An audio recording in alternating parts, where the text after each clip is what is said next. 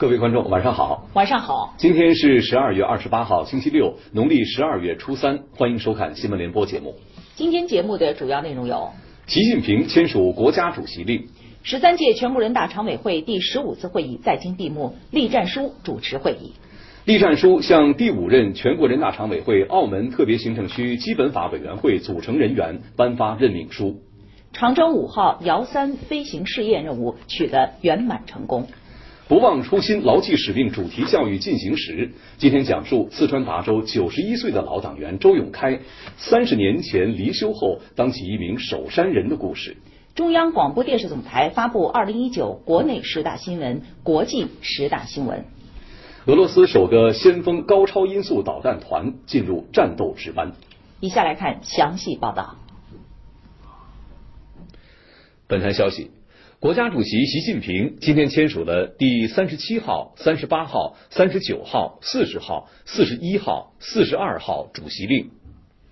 第三十七号主席令说，中华人民共和国证券法已由中华人民共和国第十三届全国人民代表大会常务委员会第十五次会议于二零一九年十二月二十八号修订通过，现予公布，自二零二零年三月一号起施行。第三十八号主席令说，中华人民共和国基本医疗卫生与健康促进法已由中华人民共和国第十三届全国人民代表大会常务委员会第十五次会议于二零一九年十二月二十八号通过，现予公布，自二零二零年六月一号起施行。第三十九号主席令说，中华人民共和国森林法。已由中华人民共和国第十三届全国人民代表大会常务委员会第十五次会议于二零一九年十二月二十八号修订通过，现予公布，自二零二零年七月一号起施行。第四十号主席令说。中华人民共和国社区矫正法已由中华人民共和国第十三届全国人民代表大会常务委员会第十五次会议于二零一九年十二月二十八号通过，现予公布，自二零二零年七月一号起施行。第四十一号主席令说，全国人民代表大会常务委员会关于修改中华人民共和国台湾同胞投资保护法的决定。已由中华人民共和国第十三届全国人民代表大会常务委员会第十五次会议于二零一九年十二月二十八号通过，现予公布，自二零二零年一月一号起施行。第四十二号主席令说，全国人民代表大会常务委员会关于废止有关收容教育法律规定和制度的决定。已由中华人民共和国第十三届全国人民代表大会常务委员会第十五次会议于二零一九年十二月二十八号通过，现予公布，自二零一九年十二月二十九号起施行。十三届全国人大常委会第十五次会议二十八号上午在北京人民大会堂闭幕，栗战书委员长主持会议。会议经表决通过了新修订的证券法、基本医疗卫生与健康促进法。新修订的森林法、社区矫正法，关于修改台湾同胞投资保护法的决定，关于废止有关收容教育法律规定和制度的决定。会议表决通过了全国人大常委会关于提请审议民法典草案的议案，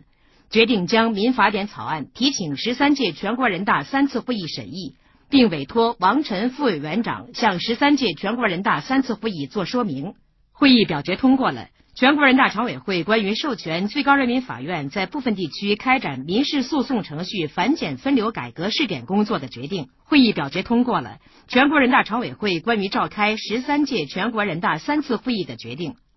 根据决定，十三届全国人大三次会议于二零二零年三月五号在北京召开。会议分别表决通过了。全国人大宪法和法律委员会、教育科学文化卫生委员会、华侨委员会、环境与资源保护委员会、农业与农村委员会关于十三届全国人大二次会议主席团交付审议的代表提出的议案审议结果的报告。会议表决通过了全国人大常委会关于接受张俊勇辞去十三届全国人大代表职务的请求的决定。会议表决通过了。全国人大常委会代表资格审查委员会关于个别代表的代表资格的报告，会议经表决任命骆惠宁为十三届全国人大财政经济委员会副主任委员。会议表决通过了第五任全国人大常委会澳门特别行政区基本法委员会组成人员名单。会议还表决通过了其他任免案。在会议完成有关表决事项后，栗战书做了讲话。他强调，在以习近平同志为核心的党中央坚强领导下，全国人大常委会紧紧围绕党和国家大局履职尽责，时刻牢记初心和使命，扎实工作。二零二零年是全面建成小康社会和“十三五”规划收官之年，要以习近平新时代中国特色社会主义思想为指导，深入学习贯彻党的十九届四中全会和中央经济工作会议精神，紧扣全面建成小康社会目标任务，围绕坚持和完善人民代表大会制度这一根本政治制度，谋划和推进人大立法、监督、代表等各方面工作，推动党中央决策部署落到实处。闭幕会后，十三届全国人大常委会举行第十五讲专题讲座，栗战书委员长主持。全国人大常委会副委员长王晨做了题为“深入学习贯彻党的十九届四中全会精神，坚持和完善人民代表大会制度这一根本政治制度”的讲座。全国人大常委会委员长栗战书二十八号上午在北京人民大会堂向第五任全国人大常委会澳门特别行政区基本法委员会组成人员颁发任命书。刚刚闭幕的十三届全国人大常委会第十五次会议任命了第五任澳门特别行政区基本法委员会组成人员，他们是主任沈春耀、副主任崔世昌、张勇、委员王宇、邓中华、李焕江。张荣顺、陈端红、唐小晴、黄显辉。澳门特别行政区基本法委员会是全国人大常委会下设的工作委员会，组成人员共十人，由内地人士和澳门人士各五人组成，任期五年。第四任澳门特别行政区基本法委员会已经结束任期。王晨主持了颁发任命书仪式。二十七日二十时四十五分。长征五号遥三运载火箭在文昌航天发射场点火升空，将实践二十号卫星准确送入预定轨道，发射飞行试验任务取得圆满成功。这里是文昌航天发射场，包裹长征五号遥三运载火箭的发射塔架已经完全打开，高五十七米的火箭捆绑了四个直径三点三五米的大推力助推器，蓄势待发。火箭点火约三十七分钟后，星箭分离，将实践二十号卫星准确送入近地点一百九十二千米、远地点六点八万千米的预定轨道。现在我宣布，长征五号遥三运载火箭飞行任务获得圆满成功。是吧？因为希望太多了，承载了中国航天的一个希望。这次做的也更充分，我们对我们的发射场进行了大量的设备设施的改造工作，我们的可靠性和稳定性进行了一些提升。长征五号运载火箭是我国首型大推力无毒无污染液体火箭，它采用全新五米芯级直径舰体结构，起飞重量约八百七十吨，整体性能和总体技术达到国际先进水平。先后于二零一六年十一月三号和二零一七年七月二号实施了两次发射，其中首次发射取得圆满成功，第二次发射因火箭发动机故障未能将卫星送入预定轨道。两年多来，工程全线科研人员进行了大量地面试验，采取了一系列改进优化措施，切实提升火箭飞行任务可靠性。此次入轨的实践二十号卫星是地球同步轨道新技术验证卫星，将验证东方红五号新一代大型卫星平台关键技术，并实施多项新技术验证工作，将开展地球同步轨道通信广播业务。我们来认识一位九十一岁的老党员周永开，他十七岁入党，解放后做了四川达县地委副书记、纪委书记。离休时虽然已过六十，但却一头扎进花萼山中，当起了一名守山人。花萼山位于四川万源市，地处大巴山腹地，最高海拔两千三百八十米，林木葱郁，野生动植物资源丰富。但九十年代初期的花萼山却是另一番模样。那时的花萼山，没有一户人不砍树，没有一户人不打鸟。不打野生动物。再加上花萼山还曾大办农场和林场，乱砍滥伐、过度放牧等，生态遭到严重破坏。这让从小生长在大巴山脚下的周永开疼在心里。当时呢，我就想下决心，把有的树保护起来，把砍来的树要栽起来，让花萼山的面貌比过去更好。保护花萼山谈何容易？离休不久，周永开索性钻进大山，成了守山人。当时山里连条像样的路都没有，上山得靠手扒着石头走。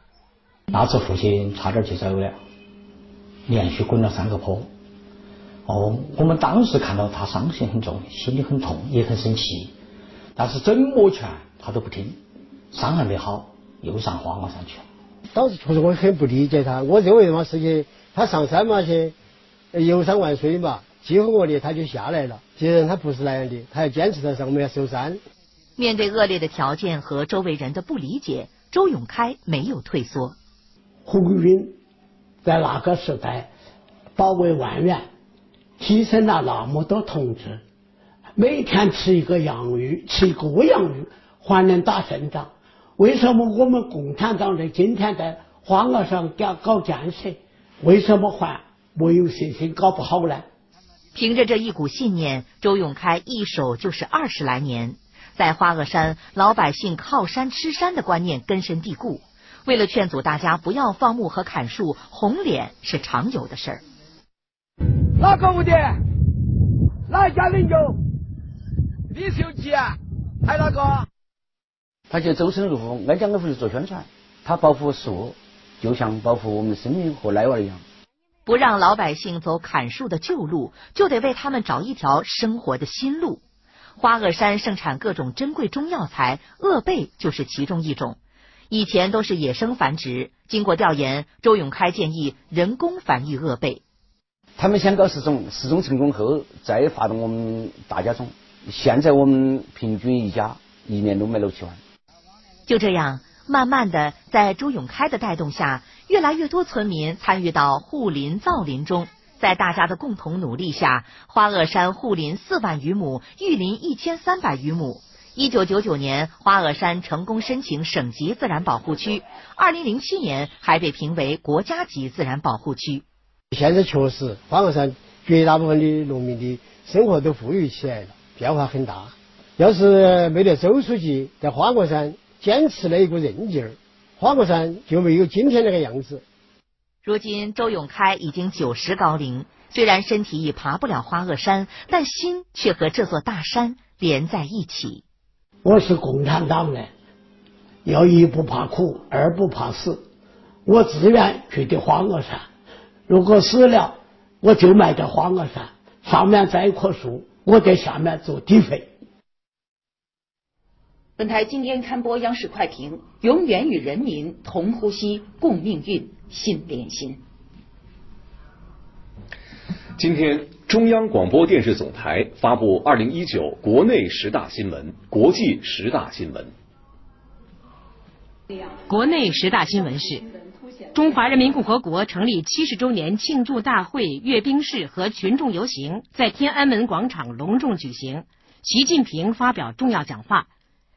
中国共产党第十九届四中全会开辟中国之治新境界。全党开展不忘初心、牢记使命主题教育，中国经济稳步前行，高质量发展交出亮眼成绩单。“一带一路”国际合作高峰论坛等四大主场外交，积极构建人类命运共同体，倡导国际新秩序。澳门回归祖国二十周年，中国政府坚定不移推进“一国两制”行稳致远。北京大兴国际机场正式投入运营。打造国际航空枢纽新标杆。中国女排十一连胜，夺得二零一九年女排世界杯赛冠军。嫦娥四号传回人类首张近距离拍摄的月背影像图。中国开启五 G 商用元年，多领域跨界融合与应用跑出加速度。国际十大新闻是：习近平主席七次出访并出席四大主场外交活动。积极倡导构建人类命运共同体。世界经济增长放缓，中国经济稳健前进，贡献率居首。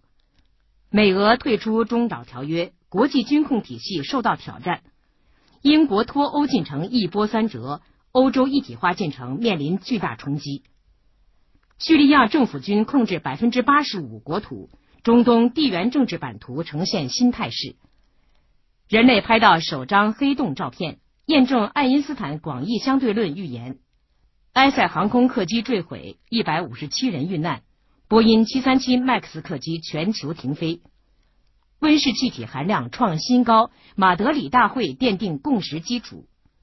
非洲大陆自由贸易区成立，非洲经济发展迎来新机遇。巴黎圣母院被大火严重损毁，如何保护世界文化遗产再成焦点。我们的二零一九系列报道，今天走进一名海关官员，听他讲述三张报关单的故事。这三张报关单见证了二零一九年中国持续改革开放、外贸进出口逆势增长的韧性与活力。早上八点半，在上海洋山海关报关大厅，傅维维和同事们就开始忙着审核各种通关单证。这里是上海最繁忙的通关现场之一。其实今年到现在为止，我们已经审核了几十万份的报关单。像这种报关单，平均我们每人每天可能一到两分钟就要处理掉一票。嗯。所以说，我们看到的这个报关单只是一份份的报关单，但其实在这个报关单的背后，它就是一家家的企业。在办公室的荣誉墙前，装裱摆放着三张报关单。这三张报关单对于傅维维和同事们来说，是二零一九年最亮眼的三张成绩单。这份是特斯拉公司在今年六月份进口的第一批汽车零配件，是我们放行的。二零一九年初，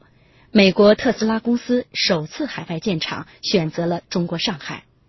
企业从选址到建成一路绿灯，只用了十个月时间。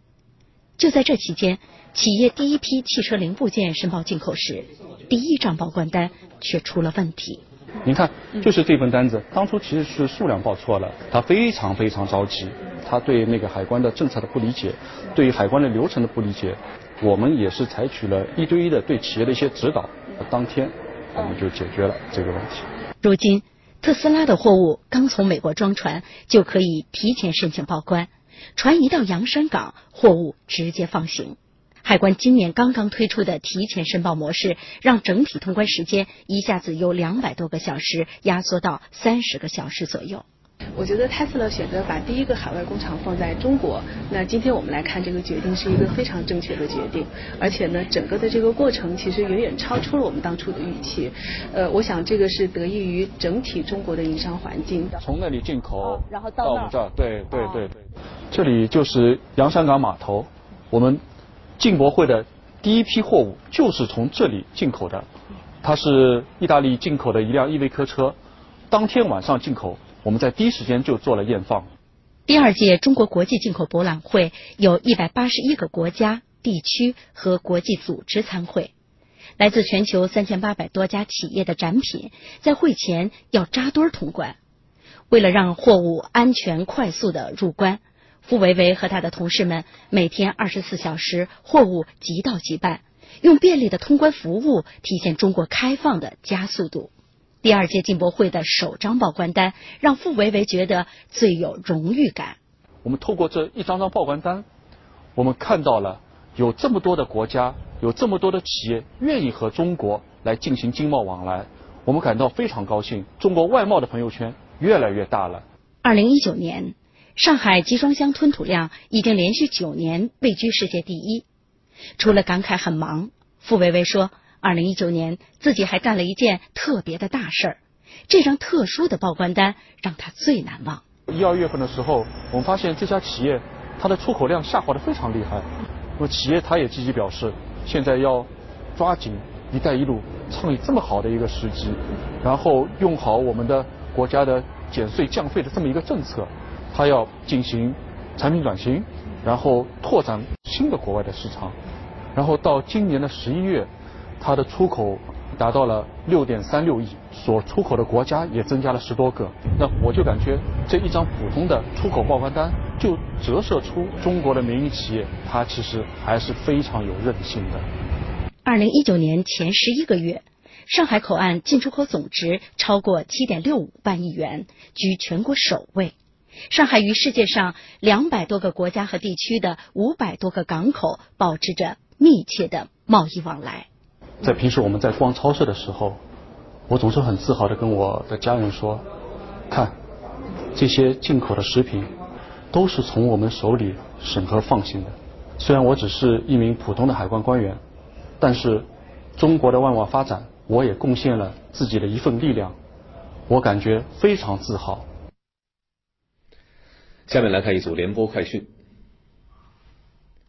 民政部消息，截至今年十一月底，全国保障城乡低保对象四千三百三十三点五万人，城市低保月人均标准六百一十七元，农村低保年人均标准五千二百四十七元，同比分别增长百分之七点四和百分之十点四，累计支出低保金一千四百三十三点八亿元。截至目前，我国一百七十二项节水供水重大水利工程已累计开工建设一百四十二项，在建投资规模超过一万亿元。其中，南水北调东中线一期、牛栏江滇池补水、河南河口村水库等三十项全局性战略性水利工程基本建成。国家发展改革委、公安部、国务院扶贫办、农业农村部四部门近日要求，精准识别进城常住的建档立卡农村贫困人口，因城施策，降低落户门槛，提高落户便利性，维护落户人口农村权益。农业农村部、国务院扶贫办近日联合启动龙头企业带万户生猪产业扶贫项目，首批十五个生猪养殖龙头企业与四川凉山等十六个市州政府集中签约。计划总投资近五百亿元，二零二零年在贫困地区布局一批生猪养殖加工基地。中国邮政集团公司改制更名为中国邮政集团有限公司，今天在京揭牌成立。中国邮政集团有限公司是国有独资公司，公司注册资本一千三百七十六亿元，以邮政、快递物流、金融等为主业，实行多元化经营。二十七号，由中央广播电视总台央视财经频道、大公报、大公网共同主办的第十届央视财经香港论坛在香港举行。来自内地与香港的百余位金融界人士、知名专家学者及企业家代表，就全球经济中的中国创新这一主题展开对话交流。二零一九年是央视财经论坛在香港举办十周年。十年来，论坛紧扣前沿热点，为助力世界经济的发展贡献了智慧和见解。交通运输部海事局今天发布，今年海事部门保障水上旅客八点八亿人次安全出行，全国共发生一般等级及以上中国籍运输船舶水上交通事故一百二十八件，同比下降百分之三十二点三。全国水上交通安全形势总体趋稳。今天，海南省万宁至杨浦高速公路通车仪式举行。万阳高速公路项目全长一百六十三点四二公里，起点位于万宁市后安镇，终点止于海南省西线高速公路白马井互通立交。这标志着海南田字形高速公路网全面建成。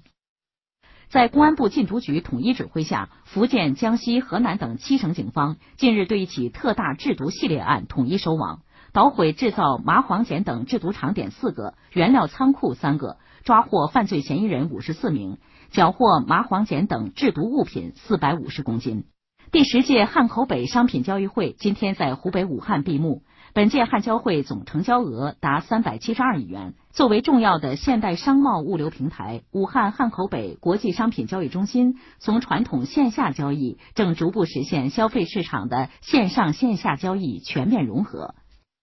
中央广播电视总台二零一九主持人大赛今晚在央视综合频道播出第八期，选手们将现场模拟主持《新闻一加一》《一年又一年》等央视节目，争取全国十八强的最后六个晋级名额。截至目前，本届大赛话题阅读总量已超过七十五亿次，视频播放量突破九亿次。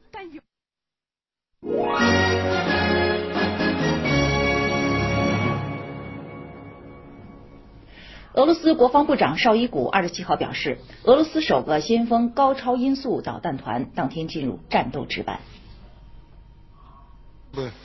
绍伊古在国防部会议上说，当天上午十点，俄罗斯首个先锋高超音速导弹团进入战斗值班。这一事件对俄罗斯具有重大意义。据俄媒体报道，先锋导弹使用两级火箭发动机，其弹头能以二十倍音速滑翔飞行，耐受两千摄氏度高温，可突破目前世界上所有防空及反导系统，并对目标实施精确打击。绍伊古表示，今年经过换装计划，俄罗斯现代化武器装备占比达到百分之六十八点二，俄武装力量作战能力提高了百分之十四。此外，俄罗斯空天军事研究院院长利亚波洛夫也在会议上表示，俄罗斯空天部队将于二零二一年到二零二七年接装十二个营的 S 三五零防空导弹系统。和 S 三百系统的每辆发射车上只配有四枚导弹相比，S 三五零系统的每辆发射车可配备十二枚导弹，且能够混搭不同型号导弹，便于拦截不同类型的空中目标。索马里首都摩加迪沙今天遭遇汽车炸弹袭击，截至北京时间十九点，爆炸已造成至少七十六人死亡，另有至少九十人受伤。当地警方说，袭击目标可能是附近一个税务局，目前还没有组织或个人宣布对袭击事件负责。再来看一组国际快讯。二十七号，中方承建的中老铁路全线最长隧道森村二号隧道提前七个月贯通。这标志着中老铁路项目线下土建工程进入收尾阶段，